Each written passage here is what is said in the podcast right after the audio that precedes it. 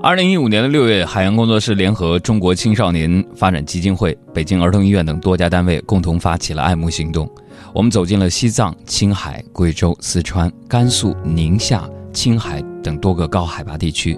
实地考察、救助因为高紫外高原的紫外线和阳光造成的白内障的儿童，同时也将部分病情严重的儿童接到北京进行了手术。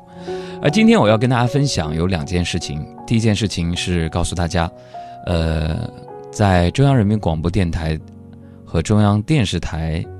好记者讲好故事》的录制当中，我讲述了和听众以及高原孩子的一些故事。播出的时间会是在十一月八号的晚上八点，所以大家可以定一个闹钟，一起来分享我们大家的故事。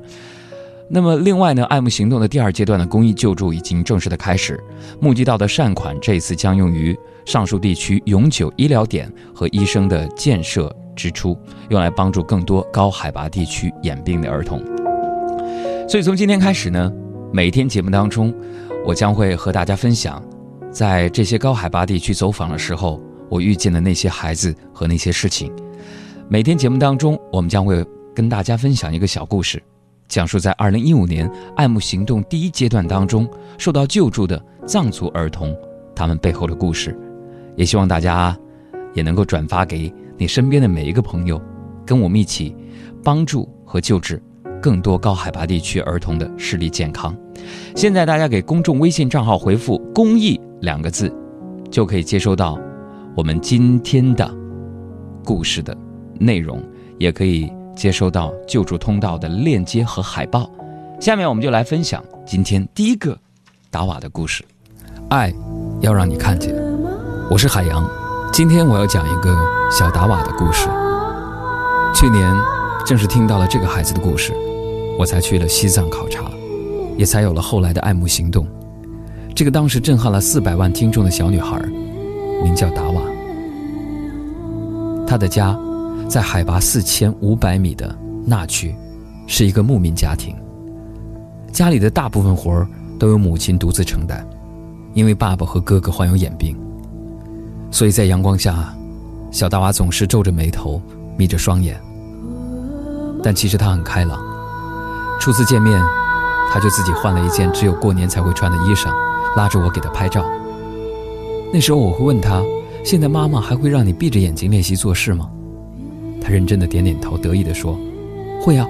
但是我早就学会了。从门口到桌子这儿六步，从桌子到厨房十一步。”一边说着，一边兴致勃勃的跑去厨房抱了一个热水瓶出来，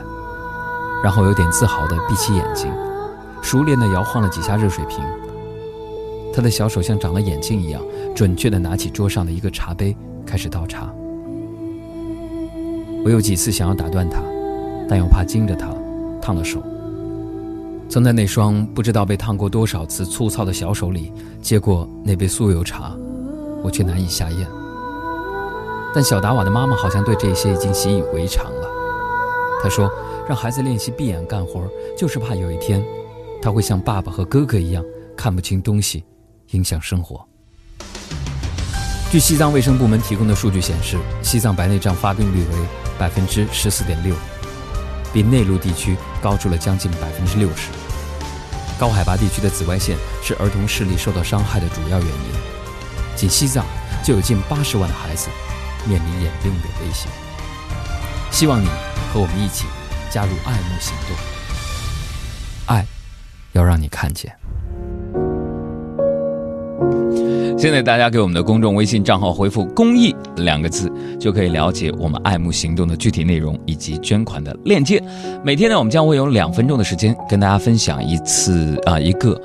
我在拉萨、青海、西藏这些地区进行爱慕行动公益援助的时候遇到的那些小朋友的故事。欢迎大家给我们的公众账号回复“公益”两个字来查看相关的内容。也再次感谢我们的听众朋友跟我们一起发起的爱慕行动。